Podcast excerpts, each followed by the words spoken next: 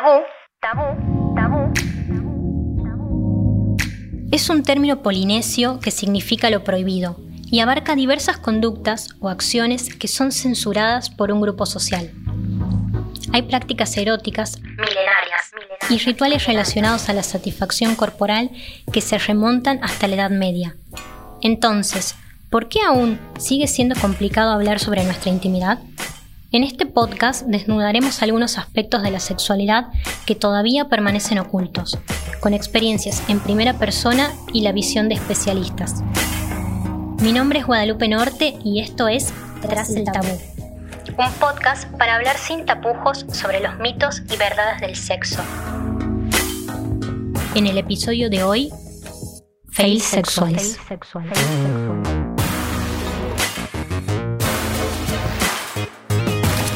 Estás escuchando La Gaceta Podcast.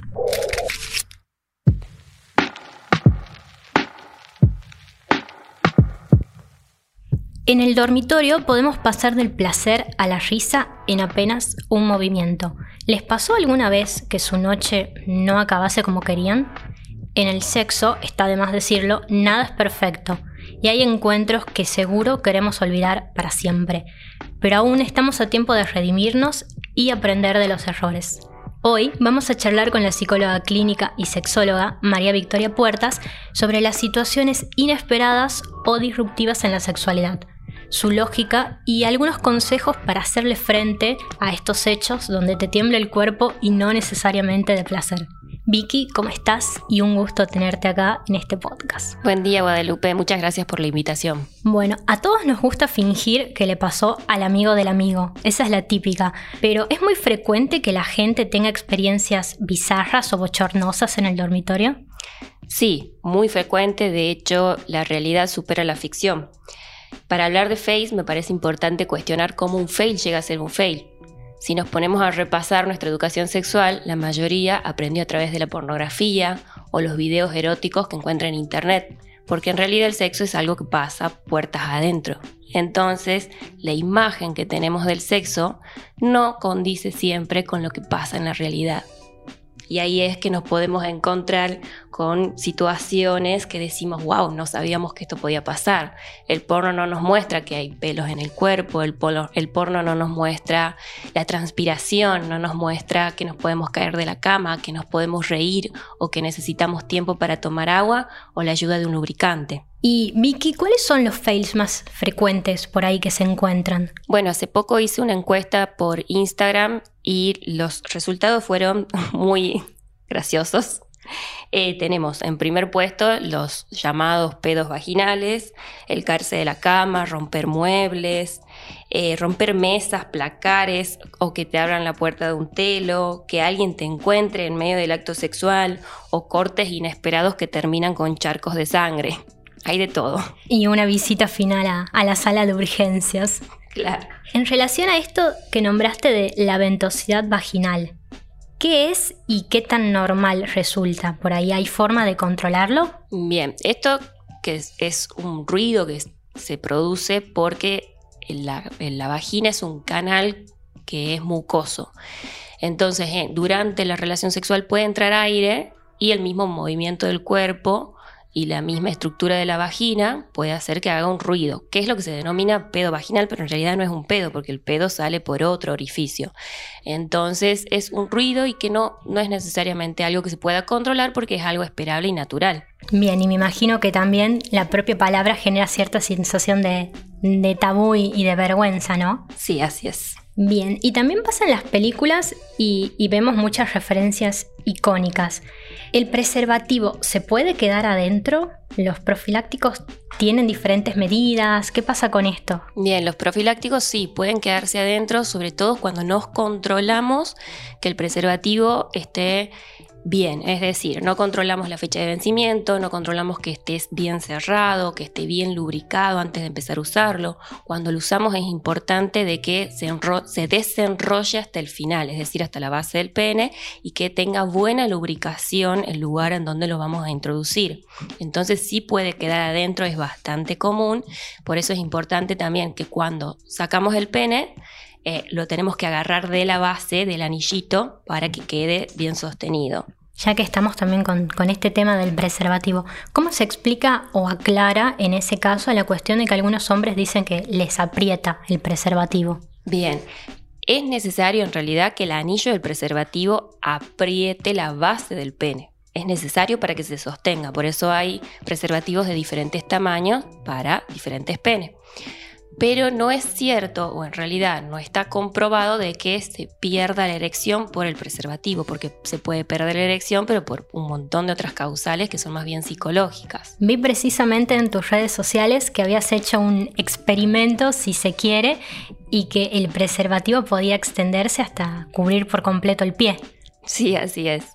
La tercera gran situación acá es con el tema del líquido preseminal y estos memes que aparece una persona donde tiene los ojos irritados o que le cae en esa zona.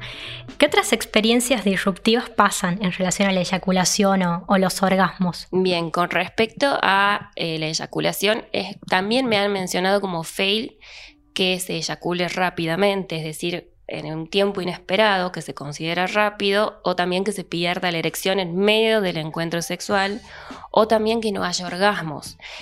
Pero esto yo lo cuestiono si es un fail o no, porque en realidad son situaciones bastante esperables, no más que em, la pornografía o los audiovisuales de los cuales nos hemos educado, hemos sacado información, no nos han enseñado que esto puede pasar. Es decir, podemos tener relaciones sexuales muy satisfactorias, pero que no aparezca el orgasmo, o podemos estar en un encuentro sexual y de repente perder la erección, o simplemente eyacular antes de tiempo, antes de lo previsto, antes de lo que queríamos, porque, bueno, la excitación nos ganó. Así que yo cuestiono si son fails, porque me parece que son bastante esperables. ¿Es cierto que arde el semen cuando por ahí cae en la zona de los ojos? ¿A qué se debe esto? Bien, de fails con semen también se puede esperar que caiga en la pared o en la ropa o en alguna parte del cuerpo que por ahí no lo esperábamos y no es adrede, sí, no es voluntario. Eh, pero sí, generalmente arde por su composición y también sabemos que el semen tiene eh, distintas características según la alimentación, lo hormonal y las características de esta persona en cuestión.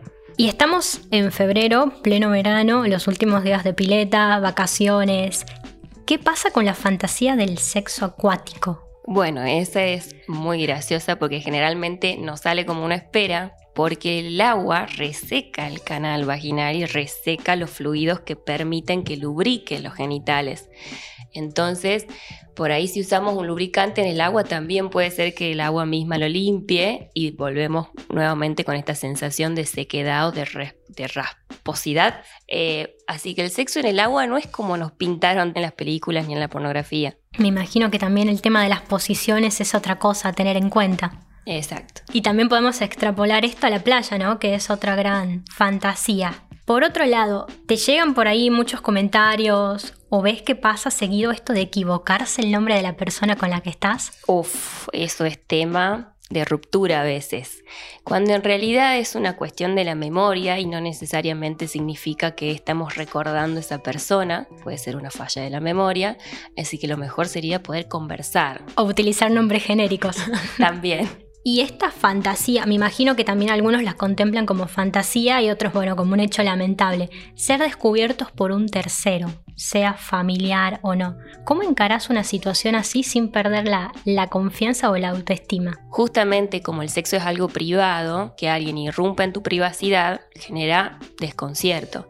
Entonces, eh, primero, a la hora de tener relaciones sexuales, estar seguros que estamos en un lugar seguro de confianza, en donde nuestra privacidad no va a ser vulnerada.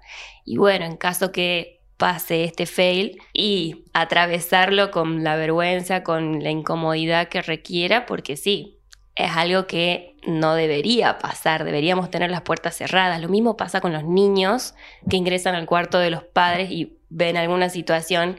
Cuando tenemos niños tenemos que tener las puertas cerradas. Bien, para ahorrarnos el mal trago a todos. Claro.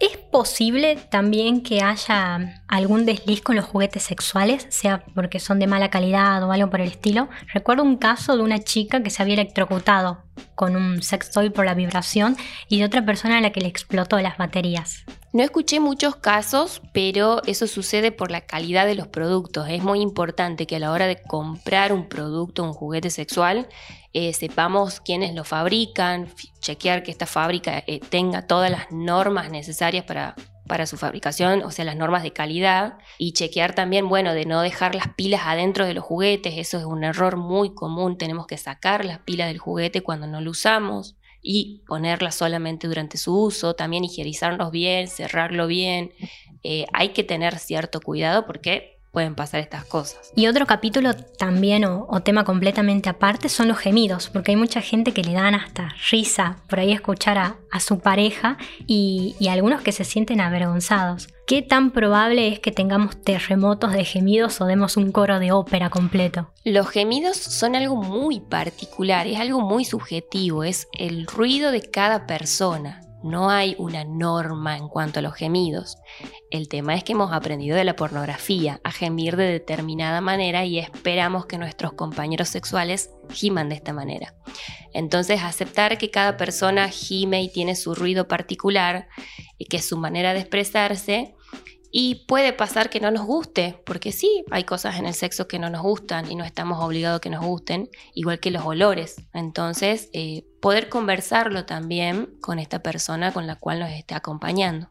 Y para cerrar, ¿cómo habría que encarar cuando te pasa alguna de estas situaciones fails compartidas para que no se quiebre también el deseo de la pareja o para seguir de repente con el acto sexual? Bien, eh, por un lado entender que los fails son parte del encuentro sexual, que lo que aprendimos en la pornografía es una ficción y la realidad supera la ficción.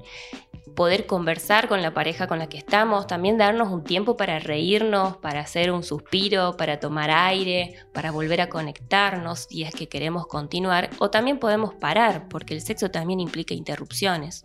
Así que tomarlo con mucha naturalidad, conversar, y darse el tiempo para luego, si queremos, volver a conectar. Podemos empezar de cero o continuar donde estábamos. Perfecto, muchas gracias Vicky por compartir estas palabras y al parecer todo termina en la comunicación, ¿no? Entre parejas, como pilar clave. Como pilar clave la comunicación, sí, es la primera recomendación.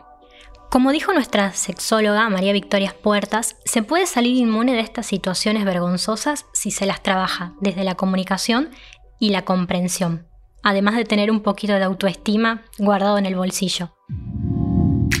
Esto fue Tras el Tabú, un podcast para hablar sin tapujos sobre los mitos y verdades del sexo. Si querés contarnos tu experiencia, mandanos un audio al mail de la Gaceta Podcast. Esto fue La Gaceta Podcast.